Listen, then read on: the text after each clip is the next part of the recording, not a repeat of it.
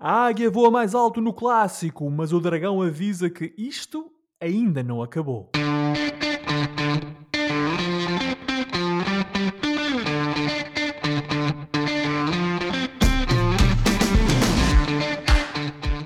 Bem-vindos a uma nova emissão dos Meninos de Ouro, o programa para quem gosta de bola e que está disponível todas as terças-feiras no Spotify, Apple Podcasts, Google Podcasts e em todas as outras plataformas onde se pode ouvir e descarregar podcasts. Eu sou o Filipe Vieira e comigo estão o José Lopes e o João Pedro Oliveira e estamos novamente reunidos para uma conversa sobre futebol. Meus amigos, boa noite.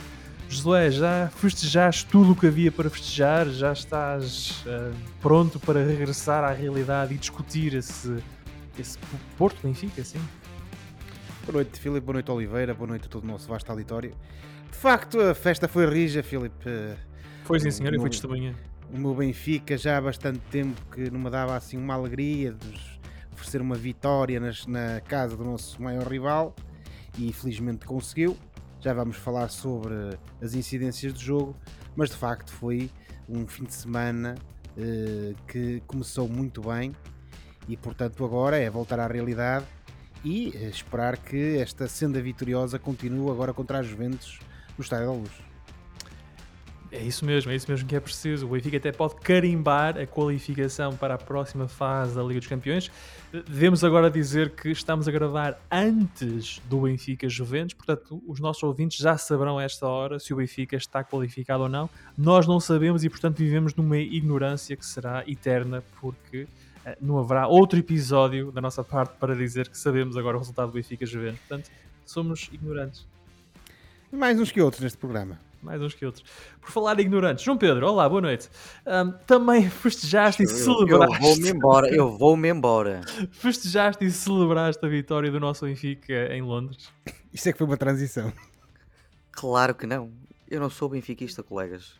Lá no fundo, no fundo. Vi o, vi o Benfica com bastante atenção. O Benfica, aliás, vi o Futebol Clube do Porto, Sport Lisboa e Benfica com bastante atenção, até ter adormecido. Mas diz-me coisa, tu és filho benfiquista, portanto não há é... parte de ti que te sente, Eu... sente essa proximidade, essa, não, essa ligação. Não. O, o, meu pai, como toda a gente nascida em Angola, é benfiquista. Foi um, um bug que eles apanharam lá. Uh, mas estou a brincar, eu não adormeci. Foi um, foi um jogo bastante emotivo e bem disputado, apesar de não muito bem jogado. Mas foi porreiro. E obrigado por me obrigares a fazer a minha entrada a falar do, do, do Porto Benfica. Pá. Ainda vais falar mais do Porto Benfica, porque obviamente o Porto Benfica é o tema grande desta emissão dos Meninos de Ouro. Mas antes de falarmos ainda mais do Porto Benfica, quero aproveitar para dar as boas-vindas a todos os ouvintes da Rádio Barcelos e recordar que estamos no ar todas as terças-feiras às 22 horas na rádio que liga Barcelos ao mundo. Vamos então, sem mais demoras, falar da jornada 10 e dar esse destaque ao, Benfica, ao Porto Benfica, que era o jogo grande dessa jornada. Uh, mas para lá desse Porto 0, Benfica 1, há a destacar o Braga, que veio ao Estoril vencer por 2-0, o Sporting, que recebeu Casa Pia e venceu por 3-1. Também temos o Vizela, que perdeu em casa com o Santa Clara, o Gil, que foi a Chaves perder por 3-1, e o Vitória de Guimarães, que derrotou o Boa Vista por 3-2, num jogo uh, interessante no domingo à noite. Um, há destaque ainda também para o Famalicão que venceu, recebeu e venceu o Passos de Ferreira por 2-1, naquele que foi o primeiro jogo de José Mota de regresso ao comando técnico do Passos de Ferreira. Com tudo isto, o Benfica é mais líder ainda, com 28 pontos. O Porto e o Braga repartem o segundo lugar com 22.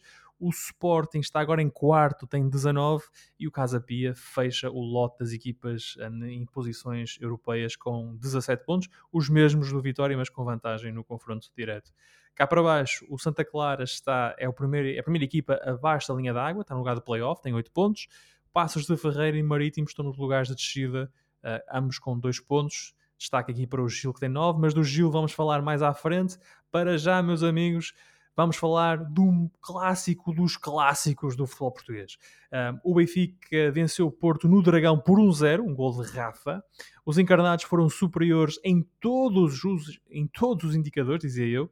Mais remates, mais posse de bola, mais faltas também mas o jogo fica marcado pela expulsão do médio do Porto, uh, Stefano Eustáquio, ou Steven Eustáquio, que viu dois amarelos em 3 minutos. O Benfica demorou a entrar no jogo, mas Roger Schmidt, com três alterações ao intervalo, tomou conta da partida. Esta é pelo menos a minha leitura, ou seja, acho que Schmidt leu bem o jogo, percebeu onde é que estava o perigo para o Benfica, que era a expulsão uh, para Bá, Enzo ou João Mário, refrescou a equipa ao intervalo e venceu o jogo no banco. Um, José, concordas com esta leitura? Achas que Schmidt mexeu melhor no jogo e levou assim a melhor sobre Sérgio Conceição? Oh, Filipe, eu acho que esse foi um dos pontos uh, que merece atenção e que, que, de facto temos que analisar. Uh, para além de todas as outras incidências, que eu também já vou tentar abordá-las uh, dentro do, do, possível, com o tempo que temos, eh, mas acho que houve aí essa diferença.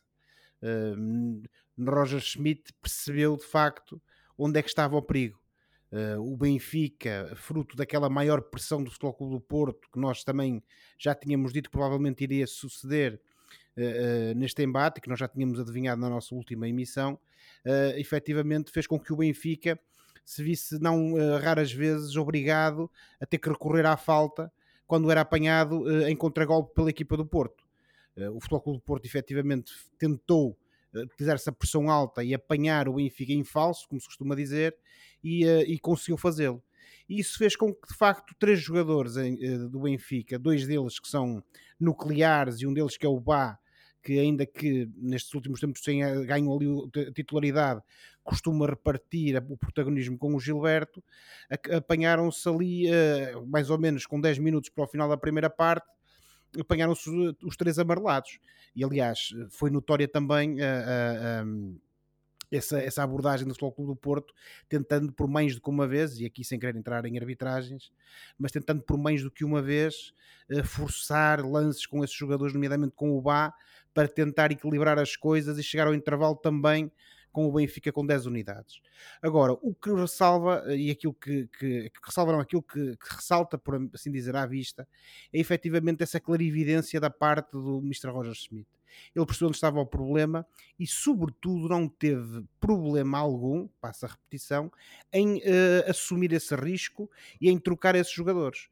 Porque se trocar o Bá pelo Gilberto é uma questão que pode ser discutível ou, ou pouco discutível, porque acabam por ser jogadores uh, que um melhor defensivamente do que outro, mas outro se calhar melhor ofensivamente mas são jogadores que se equilibram mais ou menos.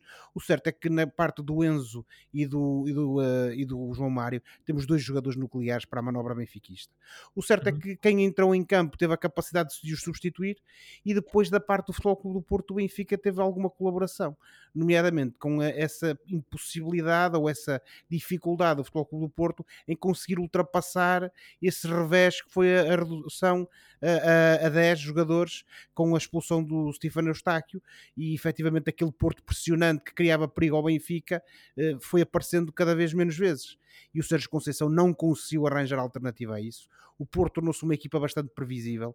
E o Benfica, a partir do momento em que se apanha com 11 jogadores, e eh, é certo que o Porto teve mais uma ou outra oportunidade, não podemos escamotear isso, mas uh, o Benfica assumiu com alguma naturalidade as rédeas do jogo, começou-se a acercar da baliza do Futebol Clube do Porto cada vez com maior frequência e com maior perigosidade, e depois na segunda parte lá conseguiu, através daquele lance entre o Neres e o, e o Rafa, meter a bola no fundo da baliza uh, e então dar essa margem mínima ao Benfica no marcador sobre o Futebol Clube do Porto que permitiu à equipa encarnada levar de melhor o seu rival e cavar aqui um pequenino fosso de 6 pontos eh, que vale o que vale. Eh, é óbvio que o Benfica até já teve vantagens maiores em épocas passadas e depois não há campeões acabaram... à décima jornada. Exatamente, não? não há campeões à décima jornada.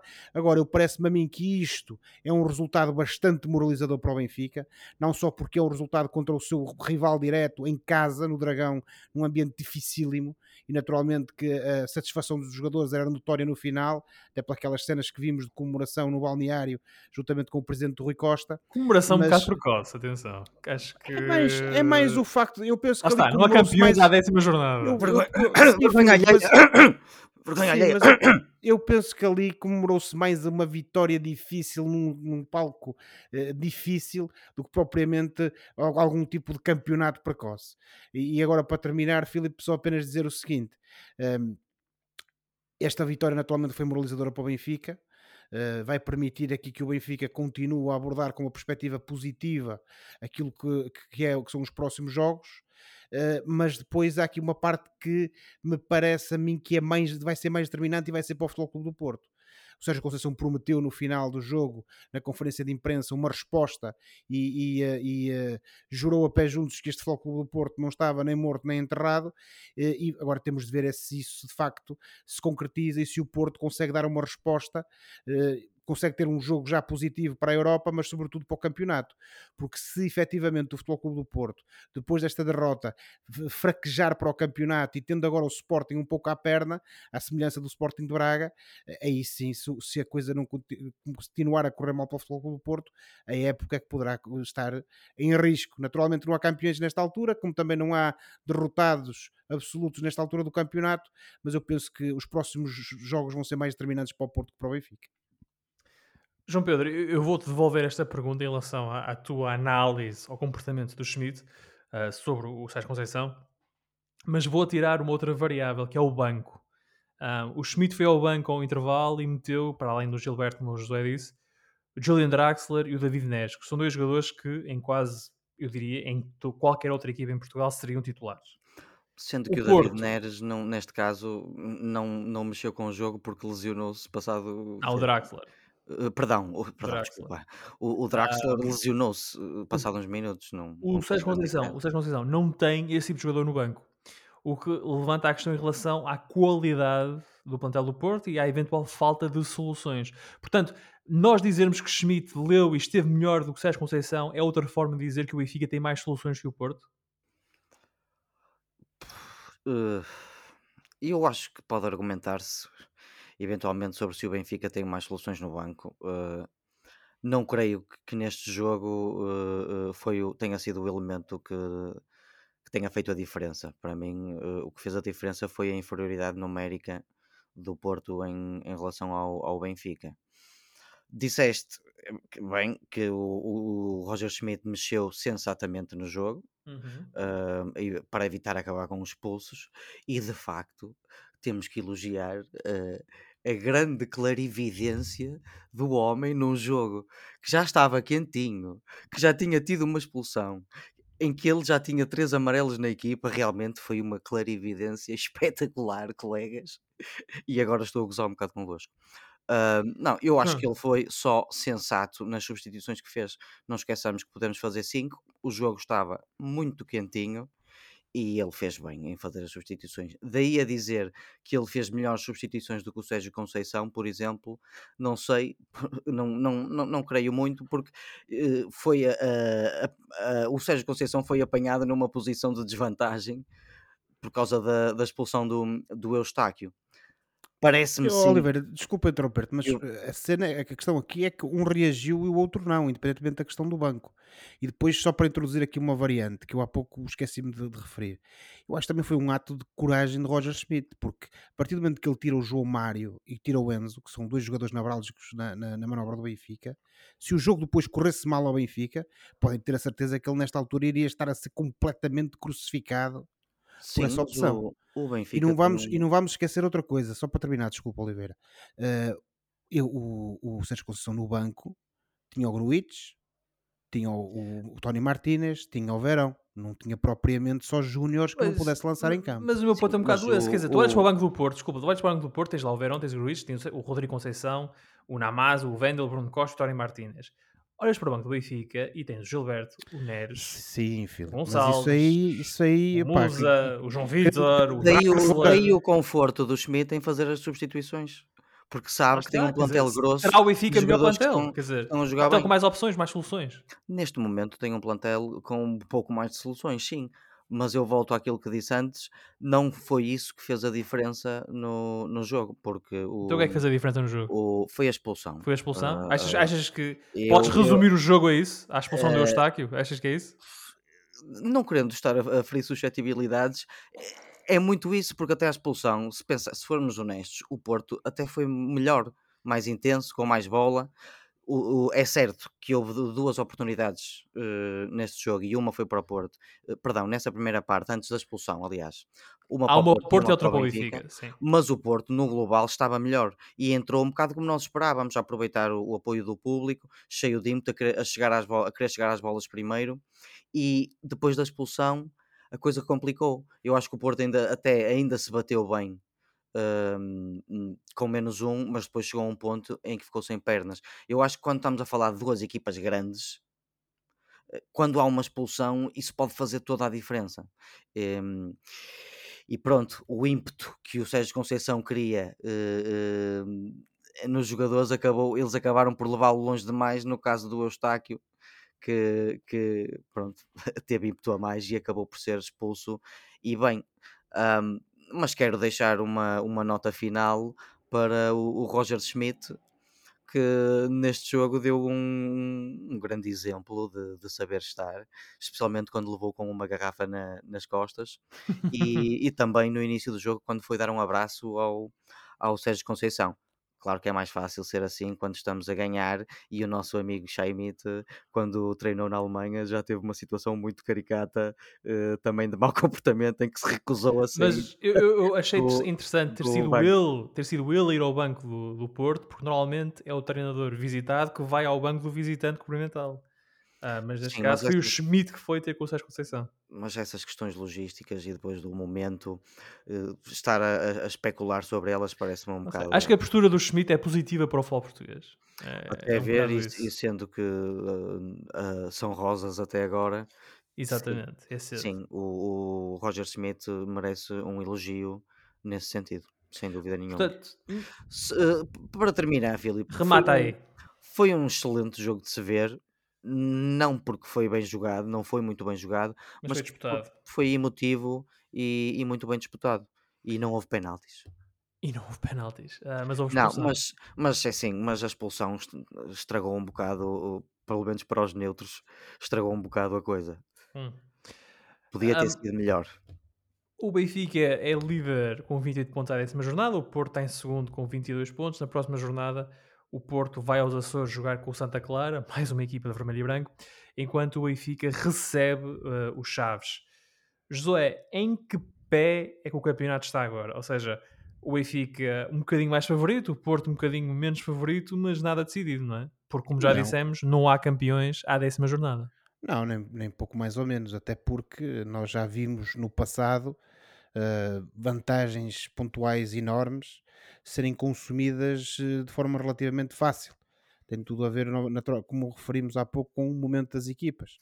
O Benfica, obviamente, ainda continua invicto esta época, a equipa mentalmente aparenta estar bem, fisicamente veremos, porque também já deu para perceber que alguns jogadores estão claramente a precisar de, de um pouco de- de repouso eu continuo a achar que esta aposta incessante do, do Mr. Roger Schmidt no Enzo uh, uh, Fernandes qualquer dia vai dar a geneira porque penso que o próprio futebol do Enzo tem vindo a sofrer e a decrescer em qualidade precisamente fruto desse cansaço do jogador Uh, ainda que ele quando tenha saído frente ao Porto demonstrou algum descontentamento porque queria continuar ali na liça, digamos assim Um, mas penso que Na que é? o, perdão Oliveira Na que é?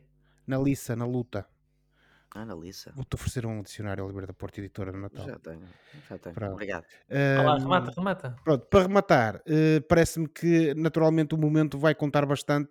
O Benfica está por cima, como tu disseste, e eh, o Porto é que vai ter que dar aqui prova de vida nos próximos tempos, porque se a coisa começar a correr mal, então aí sim podemos ter uma crise eh, à vista ali para os lados do Olival. João Pedro, como é que fica o campeonato após este resultado e com esta vantagem do Benfica de 6 pontos sobre o Porto e o Braga? Continua muito interessante porque claramente quem viu a última a entrevista do Sérgio Conceição no final do jogo, os portistas estão atiçados.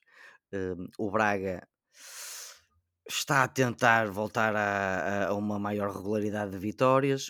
O Sporting, idem. Temos equipas interessantes como o, o Casa Pia, o, o Estoril, o, o próprio Chaves, que também é uma equipa acabada de subir à primeira divisão, também está a fazer um campeonato interessante. Portanto, eu não acho que seja por, por aquela diferença de 6 pontos no- no- entre o primeiro e o segundo que o campeonato deixa de perder o, o- o seu interesse. Até porque, como vocês também já disseram, estamos prestes a terminar o, o primeiro terço do campeonato e ainda falta muito futebol e vamos ter um mês. Como temos dito muitas vezes, vamos ter um mês sem futebol, eh, eh, aliás, sem futebol nacional, porque vamos ter o Mundial, e pode mudar muita coisa nas dinâmicas das equipas. Portanto, eu acho que as coisas continuam interessantíssimas. Sou fácil de agradar. Muito bem, muito fácil de agradar, muito fácil de agradar. O Benfica venceu então no estádio do Dragão, pela primeira vez desde 2019. O Benfica venceu o jogo por um 0 gol de Rafa e os encarnados são líderes com mais 6 pontos do que o Porto, do que o Porto e do que o Braga. Ora, o Braga regressou às vitórias uh, neste campeonato na Moreira. Os arsenalistas venceram o Estoril por 2-0 numa vitória tranquila da equipa de Artur Jorge. Com o resultado do clássico, o Braga voltou ao segundo lugar, embora tenha os mesmos pontos do Porto. João Pedro, nós nas últimas semanas reparamos que tu vinhas, vinhas manifestando alguma preocupação com o teu Braga. Ficaste com uh, essas, essas preocupações, foram erradicadas da tua mente com esta exibição, tranquila e confortável no Estoril? Ou ainda vês ali algumas questões preocupantes? Um, um pouco das duas coisas, Filipe. Uh, de facto, eu não estava à espera de um jogo, uh, eu não diria tão fácil, mas uh, de um jogo relativamente fácil, vá. Vamos brincar com as palavras. Um, eu acho que uh, o Estoril, uh, pelo que já tem feito, uh, iria, eu achava que iria dar mais réplica ao Braga e tinha até um certo receio de que o Braga nem sequer conseguisse tirar, sair dali com os três pontos. estamos a falar de um Estoril que já não perdia quatro jogos e tendo em conta que o Braga ganhou, esta vitória só pode motivar, porque acabou por ser melhor no global e o resultado até peca por, por escasso, surpreendentemente.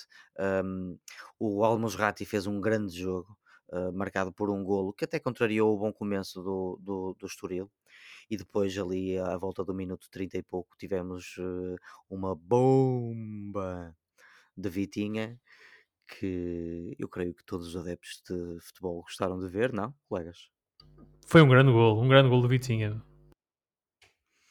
E portanto acabou por ser um jogo bastante uh, uh, tranquilo para, para o Sporting Clube do Braga. Uh, o, o Estoril, creio-me a mim, creio-me a mim, creio eu, sentiu a falta do, do Geraldes que estava com febre e, e, não jogou. E eu próprio, enquanto adepto de futebol, tive pena de que o rapaz não tivesse jogado neste jogo. Um, no que diz respeito àquelas coisas sobre estar preocupado ou não, hum. pá, ainda estou um pouco, porque por todos os efeitos, esta ainda é a primeira época do Arthur Jorge no, no, numa primeira divisão. Eh, acho que eh, continua a haver ali alguma falta de experiência uh, talvez traduzida em receio, não sei, uh, na, na, questão das substituições. O, o, Banza, por exemplo, devia ter entrado mais cedo por questões de até de, de se manter motivado. Uh, ele que começou tão bem a época e agora está a ter um abaixamento estatístico, chamemos-lhe assim. E a primeira substituição do Braga foi a 15 minutos do fim. Eu sei que são 5 dias de distância entre este jogo e o jogo do União de Berlim, mas vai ser um jogo complicadíssimo. E depois eu pergunto: where is Álvaro Jaló? O Álvaro Jaló, que tem entrado tão bem nos jogos, de repente começou-se a eclipsar cada, cada vez mais. Hum. E, portanto, eu tenho algumas preocupações ainda na questão da gestão do, do Arthur Jorge da equipa uh, durante os jogos e isso é um bocado fruto, lá está, dele ser um, um treinador que acaba de chegar a uma primeira divisão. Se fosse o Guardiola a fazer isto, se calhar contestávamos pouco. Não achas que o, que o Braga, uh, e acho que sem Almos e nota-se mais isto, joga muito partido, entre... Fica aqui com a equipa muito partida, ou seja, com bola, uh, notas um fosso muito grande entre os quatro da frente e os quatro de trás. Em que sentido? Desculpa. Eh, por exemplo, sem Al-Musrati, que a equipa fica muito desprotegida a, a, na defesa quando tem a bola e perde a bola no ataque. Depois é muito desprotegida atrás nas compensações e basicamente defende só com aqueles quatro, com a, com a linha defensiva. Sim. Sim, o, o Almusrati é um dos melhores jogadores, é um dos melhores médios deste campeonato e faz sempre a diferença quando não, não joga no Braga. O, o Braga tem boas opções e não quer dizer que não consiga ganhar sem o, o Almusrati, mas no capítulo da calma, no, no, nos- no posicionamento defensivo e de transmissão de alguma segurança à equipa, é é uma perda grande quando, quando, o Almusrati não joga, de facto. Ele que esta época já teve jogos menos bons Sim. porque se calhar devia ter saído mais cedo uh, de alguns jogos. Ele próprio também já teve alguns jogos menos bons. Pá, portanto, eu, eu vou continuar a defender que ele saia quando tiver que sair, mesmo sabendo que é uma perda, porque o, o- temos que aproveitar a questão das cinco substituições. O, estes jogadores são todos para desenvolver. Os jogadores têm que dar conta de si mesmos nos jogos, é para isso que são pagos, têm que dar o seu melhor, mesmo não, não, não estando a ser brilhantes, têm que dar tudo e, e tentar fazer a diferença. E portanto, uh, não, não, o Braga não, é uma, não pode depender excessivamente de, de um só jogador, seja o Almosgati ou o Vitinha ou outro qualquer. José, tu vês neste Braga uma equipa de Champions, ou seja, uma equipa para os três primeiros lugares do campeonato? Ah, essa pergunta foi para o Josué. ok. Pode dizer que qualquer coisa um- no fim. Tem que haver um certo distanciamento de espírito crítico, Oliveira. Uh, bem, Percebes? Por isso é E, que é- então, e falam contigo. Claro, é isso. naturalmente, naturalmente. Oh, Eu, eu, ó, Filipe, eu vou-me limitar a dizer aquilo que já referi eh, várias vezes esta época. Este Braga, eh, mai- novamente contra o Estoril, mostrou aquela qualidade que nós já tínhamos eh, elogiado, tanto eh, taticamente como em termos de qualidade futebolística. O Estoril, que é uma das boas equipas deste campeonato, foi completamente anulado pelo Braga, não há dúvida nenhuma. O Braga fez uma excelente exibição, à semelhança daquilo que já tinha feito antes daquela mini crise que começou com aquele resultado calamitoso no Dragão. Um, e portanto, eu, con- derrotas eu continuo a, seguidas. exatamente, eu continuo a achar que este Braga, este Braga que vimos novamente contra o Estoril, tem todas as condições para ser um dos três primeiros classificados deste campeonato e quem sabe até eh, dar luta mesmo lá na frente. Agora, temos é de continuar a ver este Braga que agora o Arthur Jorge conseguiu recuperar e parece-me a mim que, sobretudo em termos morais eh, de- de- eh, e, de, e de motivação da equipa, vai ser importantíssimo, como o Oliveira disse, eh, o jogo contra a União Berlim, eh, que não é um- uma equipa qualquer, eh, mas o Braga lá está, terá que replicar aquilo que fez na pedreira contra, contra os alemães. E se o Braga conseguir um bom resultado que lhe permita novamente cogitar uma passagem à, nova, à próxima fase da Liga Europa, então aí sim teremos um Braga, podemos dizer que o Braga está de volta e que vai novamente dar luta aos seus adversários, tanto na Europa como em Portugal. Eh, agora, e, e para terminar mesmo, eu acho, e aproveitando aquela questão que tu fizeste ao, ao Oliveira e dando também a minha opinião, eu acho que este Braga sem o Almusrati não é a mesma coisa, pura e simplesmente. E é uma unidade que o Arthur Jorge, quando não põe em campo, tem imensa dificuldade em substituir. Não existe ali um substituto natural e depois a equipa do Braga claramente que acusa uh, a, ausência do, do Líbio. A equipa do Braga que na próxima jornada vai a Barcelos numa num, num, nem, num bonito derby minhoto, um Gil Braga, Ah, ah, estava um a ver é domingo às 8 e meia. De vez em quando as palavras não saem, sabes? Ah, Foi um fim de semana de muita festa e, portanto, chega-se agora ao início da semana e está, está difícil sair. Ah, tá tu difícil. foste para a Está festa. difícil. Ah, Lisboa é tramado. Ai, ai. Ah, o Braga, então, na próxima jornada, vai a Barcelos defender esse segundo lugar ahm, da investida, ou de uma potencial investida, do Sporting. O Sporting, que com os resultados desta jornada, ascendeu ao quarto lugar e está agora a três pontos de Porto e Braga. Ora, em Alvalade, o Sporting teve de correr atrás do prejuízo, mas acabou por vencer o Casa Pia por 3-1. Os Leões foram para o intervalo a perder, mas deram a volta na segunda parte. Com este resultado, como já foi dito, o Sporting subiu então ao quarto lugar e está a 3 pontos de Braga e Porto e a 9 do Benfica. Eu vou-vos confessar uma coisa, continuam a fazer-me... faz muita confusão, ou fazem confusões, dificuldades do Sporting esta época. É uma equipa que estava consolidada, que joga da mesma forma há 3 anos, mais coisa, menos coisa. E depois pensei, mas se calhar está aqui mesmo o problema do Sporting, é que joga da mesma maneira há 3 anos. João Pedro, os adversários do Sporting já perceberam como é que se trava o Leão? Sim, claramente. Eh, Esta época eh, irregular até agora tem, tem mostrado isso, mas eh, isto às vezes é como aquele jogador que tem sempre a mesma. Olha, é como o Robin. Tinha sempre a mesma finta. Já sabiam qual era a finta e caíam sempre na finta. Portanto, o, o Ruben Amorim tem esta forma de jogar. A janela de transferências, pá, não correu assim tão bem. Pelo menos eu não acho que correu assim tão bem. A perda do Mateus Nunes no início do campeonato foi uma coisa que fez moça. E o Sporting está com um plantel agora a depender ainda mais de jogadores jovens. Jovem esses que, a propósito, jogaram bastante bem e entraram bastante bem contra o, contra o Casa Pia. E neste caso, ou nesta jornada, neste jogo, o Sporting levou a água ao seu moinho, conseguiu ganhar com mérito, hum, frente a uma equipa do Casa Pia que jogam e querem jogar bem à bola.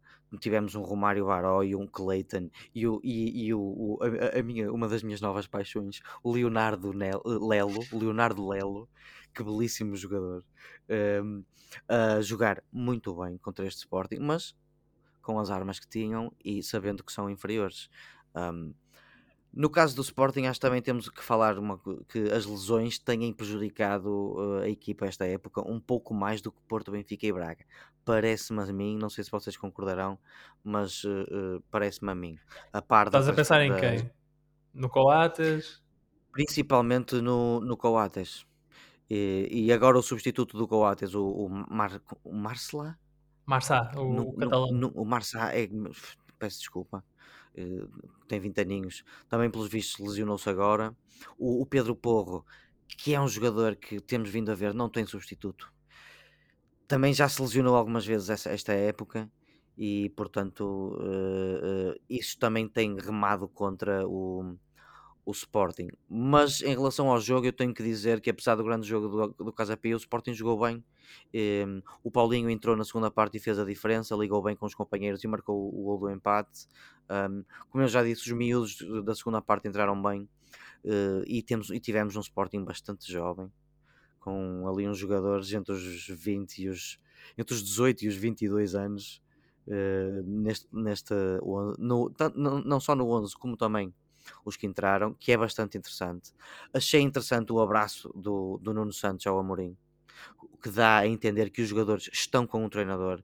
Eu acho que seria um tiro no pé para o Sporting, fosse por qual fosse a razão, o Amorim sair do Sporting nesta altura.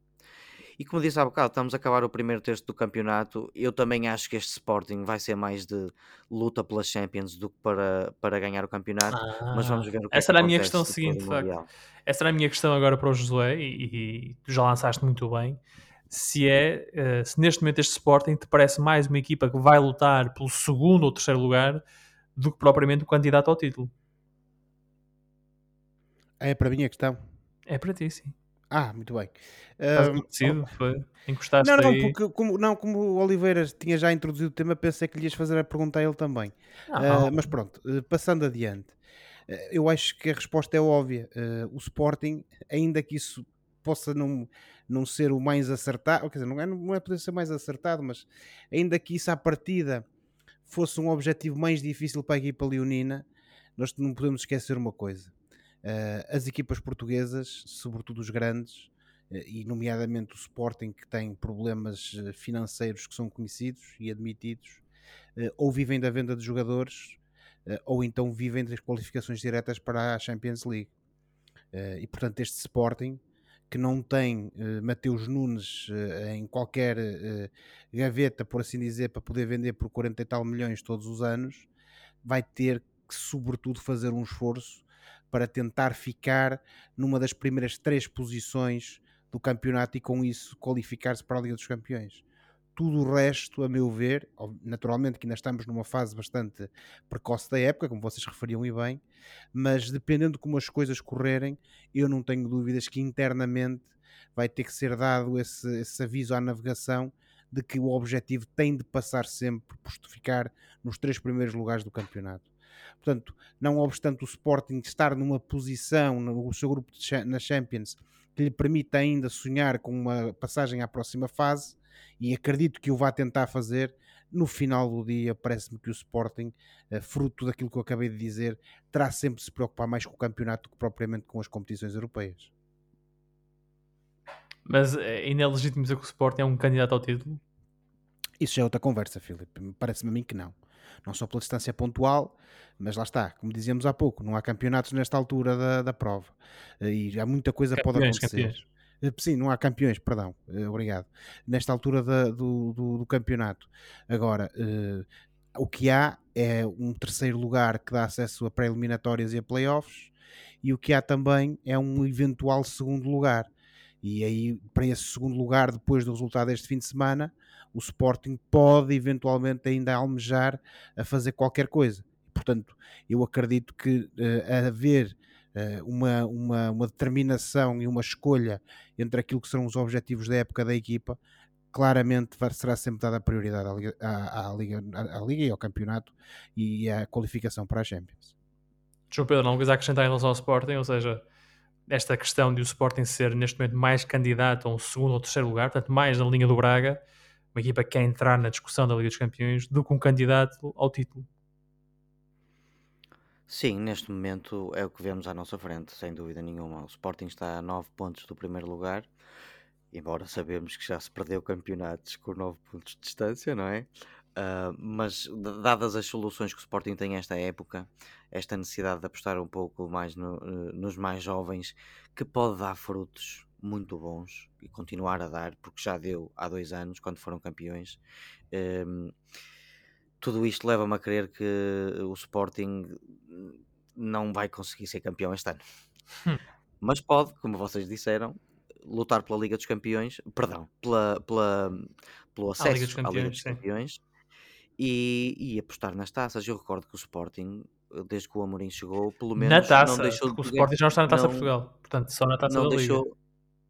O Sporting não deixou de ganhar títulos, sim, tens razão, este ano já, só a mesma taça, a taça da Liga, mas o Sporting ganhou a Taça da Liga o ano passado, foi, foi uma época desapontante para eles, claro, mas não foi uma época má. Ganharam um título, apesar de ser o título uh, menos querido. Uh, ganharam dois, ganharam a Supertaça também. É um. Pronto, se quiseres contar a Supertaça. Uh, a Taça da Liga conta mais para todos os outros do que conta verdadeiramente para Porto, Sporting e Benfica, mas não deixa de ser um título e um atestado de competência num campeonato nacional. E. Uh, não me querendo estar a divagar agora, eu acho que o Sporting agora de facto tem é que lutar pela, pela Liga dos Campeões, pela taça da. Perdão, lá estou eu com a Liga dos Campeões, pá. A qualificação para a Liga dos Campeões Sim, e, e, pela taça da Liga, colegas. E espero bem, que, enquanto adepto de futebol, que o Varandas não ouse sequer perder o Ruben Amorim, porque apesar desta teimosia dele, ele trouxe muitas coisas boas ao Sporting e, e, vale a pena apostar nele. Pelo menos para já continua a valer a pena apostar no Ruben Amorim e o, o Aston Villa já não anda atrás dele, não é? Porque já tem o senhor Good Evening, o Unai Emery acaba de ser contratado. Começa a achar que o Ruben Amorim tem sido um trunfo para muita gente por essa Europa fora tentar forçar cenários ou valorizar Sem outras dúvida. pessoas à conta E se ele se tornar uma espécie de peto, todos os anos ia para o Real Madrid e nunca é foi. o Ruben Amorim tem todos os anos já para todo lado. já foi associado. E ninguém, e ninguém se lembra do Conceição, Epá, coitado. já não me lembro, mas o, o Ruben Amorim já foi associado ao PSG, ao Manchester United uh, ao Tottenham. Do que ele se livrou. Mas foi sempre muito ao de leve, foi sempre muito ao de leve. A do Manchester foi assim, muito ao de leve. Uh, não lá, não lá, o nome dele não lá. Do que ele se livrou. Durante pai, uma ocasião e depois passado algum tempo outra vez. E agora era o Aston Villa, mas realmente. Bem, para concluir, deixem-me só dizer uma coisa relativamente a esta. Até aproveitando o ensejo. Sim, aproveitando o ensejo da teimosia do Amorim.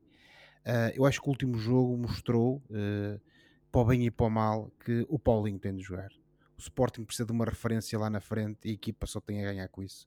Aquele trio móvel que o, em que o Amorim tem apostado, se não houver ali pota em dia assim, uh, dificilmente consegue apresentar resultados.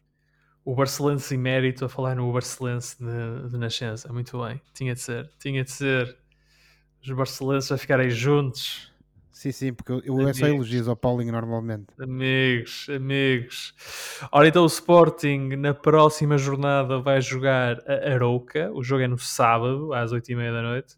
Uh, por falar no Casa Pia, que é uma das equipas de sensação deste campeonato, o Casa Pia recebe o Rio Ave uh, no Jamor uh, no domingo. Esse jogo sim é domingo, dia 30 de outubro.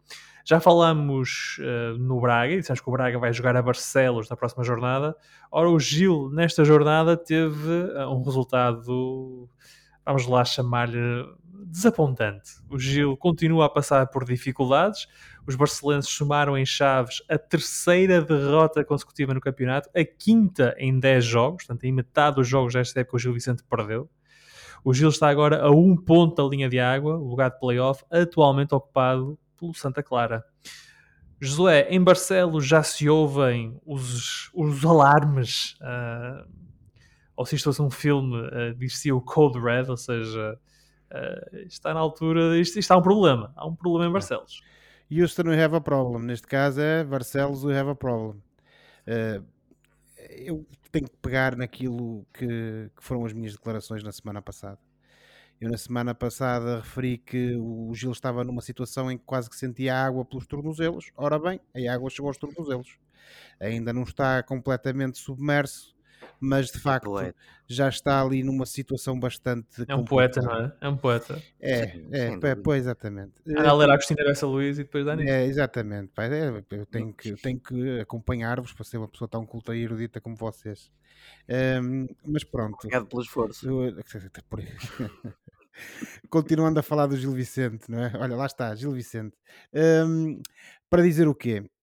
Uh, esta exibição do Gil contra os Chaves foi um perfeito desastre, não obstante a equipa ter começado a ganhar.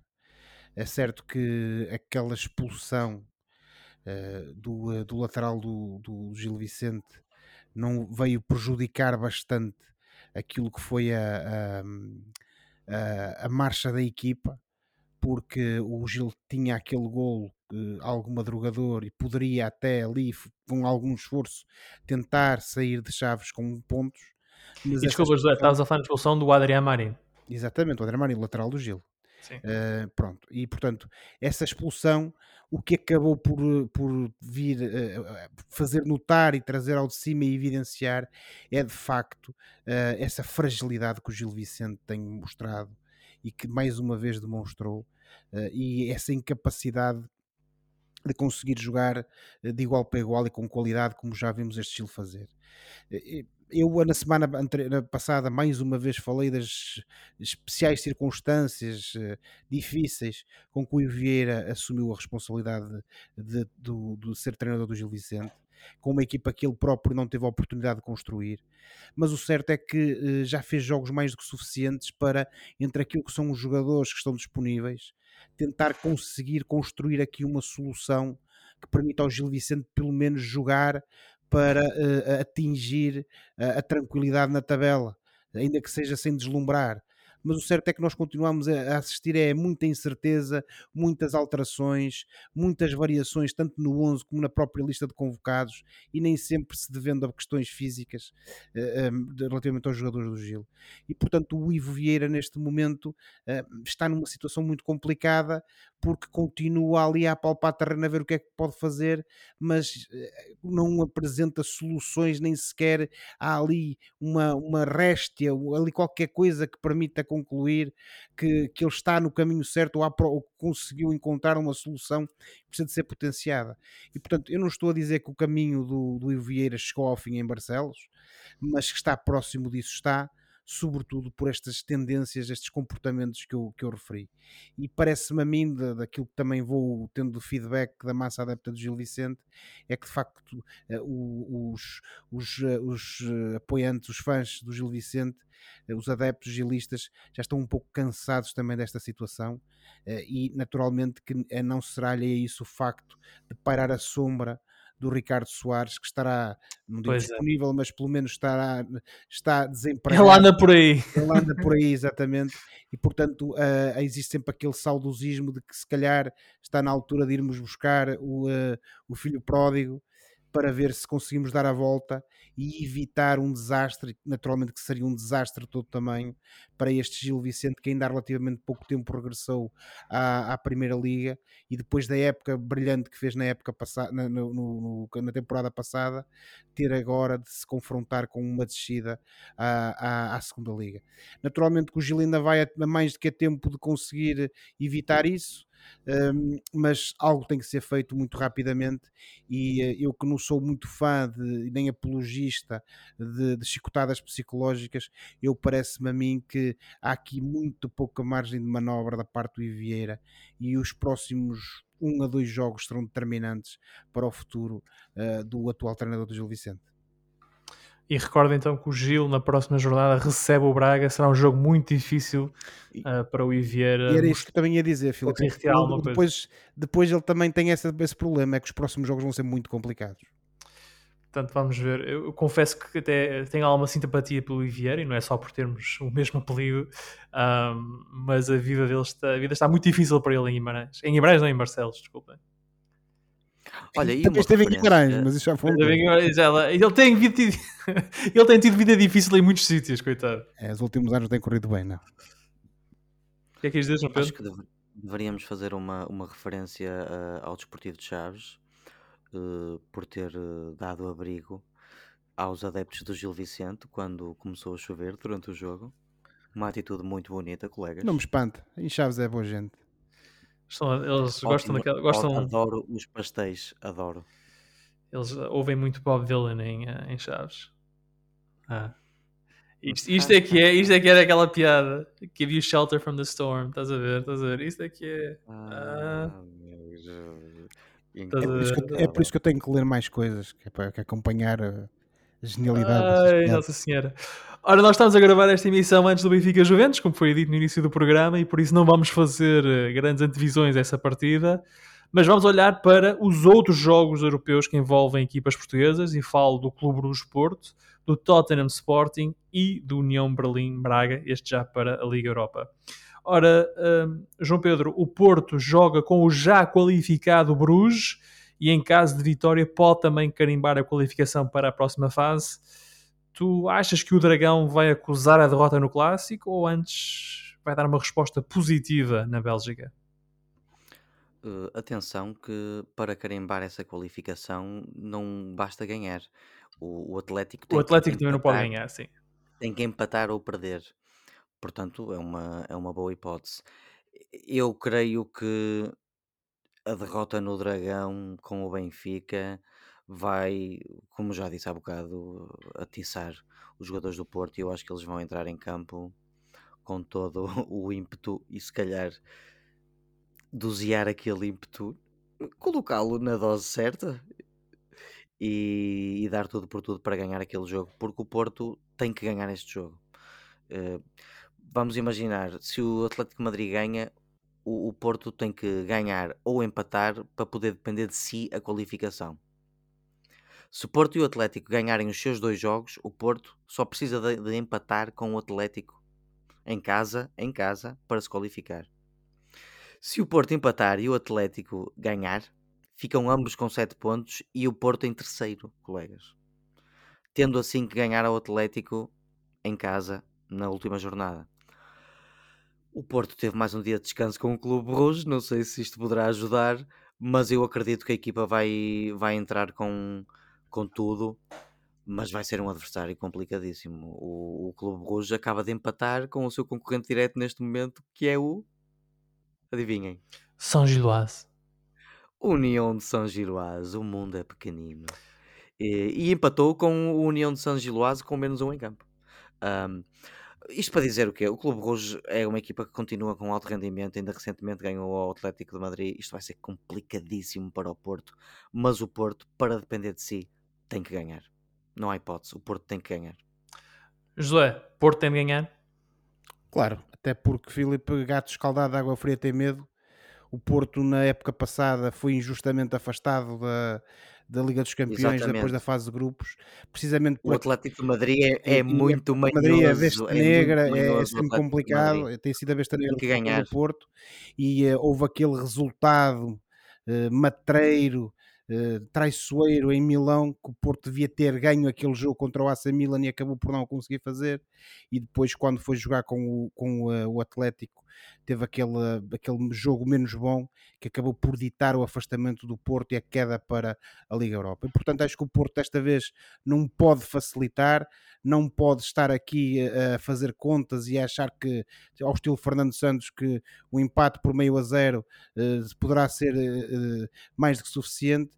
E daí que eu até lá está, com o um empate corre o risco de, de, de até, como, até como forma de reação pós-derrota contra o Benfica e até também para apagar um pouco a péssima imagem que o, que o Porto deixou no Dragão contra o Clube Bruges, acho que vamos ter um Porto de alta voltagem e um Porto uh, pressionante que vai querer mostrar que é melhor que o Clube Bruges e que vai tentar pegar nos três pontos para então conseguir carimbar sem margem para dúvidas a passagem à próxima fase. Bru... Pode mesmo ser um jogo de loucos, se pensarem bem. Pode sim, senhor. E esse jogo de loucos vai ter lugar na quarta-feira, às 17h45. Uh, ah, e de recordar então que o Bruges é primeiro com 10 pontos, o Porto é segundo com 6, o Atlético Madrid é terceiro com 4 e o Bayer Leverkusen é quarto com 3 pontos. Ainda na Liga dos Campeões, o Sporting, que está em queda na prova, visita o Tottenham e está a um ponto dos ingleses. João Pedro, que Sporting iremos ver em Londres? O que venceu os dois primeiros jogos da Champions, incluindo o jogo em casa com o Tottenham, ou aquele que perdeu com o Varzim uh, para a Taça Portugal há 15 dias? Oh menino, eu sei lá. O, o se, se... É uma canção assim, não é? Eu sei lá, sei, eu sei lá. lá. Isso, e, se, se, nós nos centrássemos até só neste grupo, toda a gente tem hipótese de qualificar. Estamos a falar de 7 pontos, 6, 6 e 4. Pronto, já que dizes isso, então é vou, só... acrescentar o Tottenham é o primeiro com 7, o Marseille é o segundo com 6, o Sporting é o terceiro com 6 e o Eintracht Frankfurt é o último com 4. Eh, não é só o Sporting que está num, num momento altamente instável de altos e baixos, altos e baixos. É o próprio Tottenham. Uh, o, o Marselha, que tem estado tão bem, acho que agora tem três derrotas seguidas, creio eu, se não me engano. Está tudo maluco neste grupo, colegas. O Sporting tem que ganhar para se manter nesta luta e depender só de si. Uma vitória era espetacular. Tem, basicamente tem que ganhar os dois jogos, colegas. Uh, tudo a menos do que isso fará com que dependa dos outros. Uh, e, e, lá está, é impossível prever, seja o que for neste grupo. Uh, na, na, em relação aos Spurs, os Spurs estão instáveis. Portanto, apesar da instabilidade do Sporting, o Sporting até teve dois muito bons jogos quando começou. E isto está tão uh, ali, aleatório, vá, que tudo pode acontecer. O, o Tottenham acaba de, de, perder com o United e com o Newcastle. E não foi só isso. O Tottenham jogou mal nesses dois jogos. Um, houve as lesões do Kulusevski e depois do Richarlison, que era o tipo que o estava a substituir, e o, o António Conte passou do, do 3-4-3 para o 3-5-2. E a equipa não se ambientou muito bem a isso. Uh, e as duas derrotas são uh, prova disso. Portanto, por mais instável que esteja o Sporting, há hipóteses do Sporting ganhar este jogo. José? Estou a ser muito positivo eu. Eu acho que não, Oliveira, até porque o Sporting já mostrou nesta edição da Liga dos Campeões ser uma equipa bastante competente e capaz de surpreender adversários bastante fortes. Um, é evitar expulsões. Já o fez contra o Frankfurt, já o fez contra o Tottenham e, portanto, uma vez, e eu acho que tem toda a capacidade para o fazer uma segunda. Uh, como é óbvio, e nós temos vindo a falar disso, o Sporting veio de uma senda de maus resultados e, sobretudo, de péssimas exibições. Pode ser que se tenha reencontrado neste último jogo contra o Casa Pia, sobretudo mentalmente. E, portanto, o Ruben Amorim, que mostrou ser um treinador, como eu referi na altura, bastante matreiro, que aprendeu claramente com aquilo que foi uma, uma, uma chegada à Champions na época passada, que teve os seus altos, mas também seus pontos mais baixos e fruto de alguma inexperiência do treinador, penso que aprendeu e se de facto uh, ele um, deu boa indicação nos primeiros jogos que fez, teve aquela dupla jornada contra o Marselha que foi terrível, lá está coincidente com essa travessia do deserto do Sporting até este jogo contra o Casa Pia, mas eu acredito que existe ali capacidade e sobretudo vontade da parte do Sporting para novamente conseguir surpreender este Tottenham, que parece-me a mim Uh, não é nada por aí além, não obstante ser uh, a partir de uma das melhores equipas de Inglaterra e que está até bem posicionada na tabela na, na Premier League, mas do, do, que eu vi até agora esta época do Tottenham, acho que é um clube perfeitamente ao alcance do Sporting. O Tottenham Sporting é, é na quarta-feira, o jogo é às 8 da noite. Vamos avançar muito rapidamente, meus amigos, para a Liga Europa e para o Braga. O Braga vai a Berlim, tem apenas um ponto de vantagem para o União de Berlim e está a três do líder do seu grupo, o San Giloase. Em caso de vitória, João Pedro, os arsenalistas fecham o assunto da qualificação. Conseguirão? Não sei, Filipe. O, este jogo é, vai ser um jogo em que o Braga vai estar tão perto do céu como do inferno. O Braga se ganhar este jogo, passa à fase seguinte. Se empatar, menos mal. Tem que ganhar em casa ao Malmo. Tem que ganhar. Se perder, deixa depender de si e aí eu duvido que passe. Estamos numa fase de ou vai ou racha. Portanto, o Braga está no céu se ganhar, está no inferno se perder ou empatar. Portanto, o Braga tem que ganhar este jogo. O União Berlim acaba de perder o último jogo da Bundesliga. Continua em primeiro lugar, colegas, uhum. com um ponto a mais o que o Bayern de Munique. E vai ser necessário uma luta completamente e absolutamente e quem sabe inenarravelmente de tão incrível que tem que ser épica. Eu não sei se o Braga vai passar, sinceramente. Isto vai ser muito complicado um João Pedro com mau agouro. Josué. Não, não, mau agouro não, mau agouro não. Porque o Braga tem condições para isso. Mas estás com pouca passar, esperança. Mas, mas vai estás com pouca convicção. Um, porque não é, não é uma questão de pouca convicção, é, é uma questão. É um jogo na corda bamba, se vocês pensarem bem. É mesmo na corda bamba. Ganha, passa, perde, de certeza que não passa. Por, por isso é que é um jogo importantíssimo. E que foi importante esta vitória no Estoril também para motivar a equipa. O Josué está, estava a bocejar. Estava. Não, mas não era para a vossa causa. Não era para a vossa Peço causa. desculpa. Uh, eu acho que o, o, Braga, como eu disse há pouco, tem todas as condições uh, para ganhar contra o União Berlim. Já o fez e de forma categórica esta época. Uh, portanto, tem que aproveitar esse seu ressurgimento e esse seu regresso ao bom futebol e... Olha, não foi de forma categórica, foi de forma não difícil. Não, Oliveira. O Braga contra a União de Berlim um na Pedreira, a margem não pode ter sido a mínima. Na, a, Oliveira, não, não, então, não é por tu não, não é por tu se ganhas por 1 a 0 que deixas de poder ganhar de forma categórica. Uh, quando tu és superior, não, não, quando tu és superior, Oliver, caramba, pá, tu que és o braguista aqui do painel e é a pessoa que mais uh, desdenha o clube, menos esperança tem, menos confiança não, o, o, ah, foi mais depressa, meus amigos, está melhor, mas foi um jogo bastante equilibrado. Ninguém está a dizer o contrário, mas o Braga esteve sempre por cima. Mas, mas avança melhor. que o Filipe quer, quer gastar pouco tempo com o Braga. Não, foi melhor. E portanto, este Braga, muito falar dos outros. Este, este, este, Braga está, este Braga está de volta às boas exibições, mostrou contra o, o, Estoril. Acho que a forma como o fez demonstra que de facto podemos ter esperança que, que não foi uma, um mero episódio, por assim dizer. Temos o bom, o bom Braga de volta. Este União Berlim, que vem de um resultado menos positivo e que tem neste momento já, já consegue sentir a presença do Bayern atrás de si, provavelmente também não virá nas melhores, não, não estará na melhor altura e portanto o Braga tem que ir à Alemanha, de... tem de ser mandão e tem de trazer os três pontos para casa. Sim, senhor. Mas olha que da perspectiva deles também é ou vai ou racha, não é?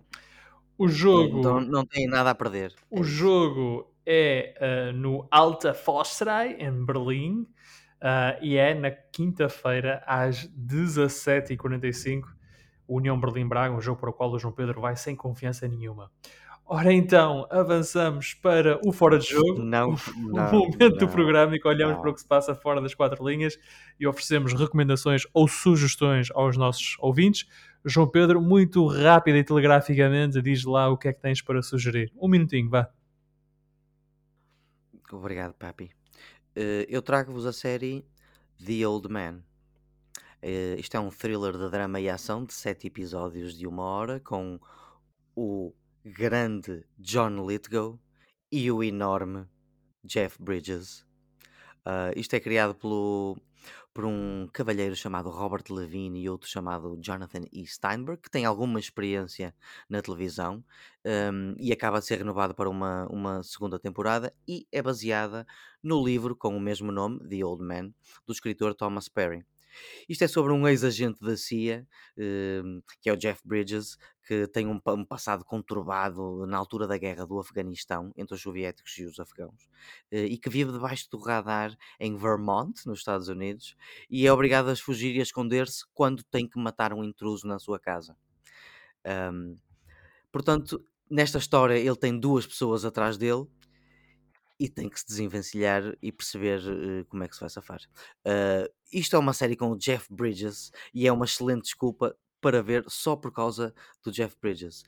É mais interessante e original do que o trailer uh, indica, tem bons secundários e, e eu recomendo. Está na Disney Plus e tem sete episódios. Sabes que Vermont é um nome francês. Vem de Vermont, The Green Vermont, Mountain. Sim, Houve ali um período. Sabias sim. disso? Uh, Muito obrigado, Josué. A tua sugestão, muito rapidamente. Ora, Filipe, eh, no dia em que o nosso programa vai para o ar, dia 25 de outubro, celebra-se um aniversário muito importante, porque foi nesse dia, mas em 1968, que uh, Jimi Hendrix, na altura com a sua banda, da Jimi Hendrix Experience, lançou o duplo álbum Electric Ladyland. Uh, como uh, as pessoas que são fãs de rock saberão, este foi o terceiro e último álbum de estúdio que, que Jimi Hendrix Experience, a banda de Jimi Hendrix homónima, lançou uh, e acabou por também ser o último que o próprio, uh, também em boa verdade, lançou ainda, ainda com, uh, com, com qualidade. este álbum é visto, no, lá está, como o auge da mestria de Jimi Hendrix como guitarrista.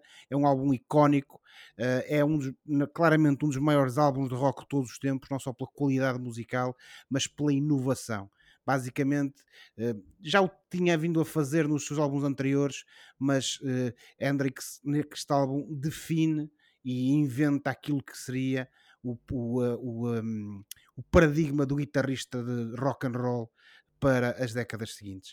É um álbum uh, duplo, como eu referi, tem canções tão icónicas como Crosstown Traffic, como Rainy Day Dream Away, ou uh, a, a, a, canção que fechou o álbum, Voodoo Child, Slight Return, mas para mim a cereja no topo do bolo deste álbum é uma canção chamada All Along the Watchtower, claro. um original de Bob Dylan, que aqui recebe uma roupagem completamente diferente, uma roupagem elétrica, e, e não obstante ser uma cover, ser uma versão de uma canção de Bob Dylan, uh, tornou-se tão icónica que já há várias décadas que o próprio autor Bob Dylan, quando toca e, e canta esta canção, falo. Uh, utilizando a versão de Jimi Hendrix e não a sua versão original. Acho que isso diz tudo quando estamos a falar de alguém como Bob Dylan.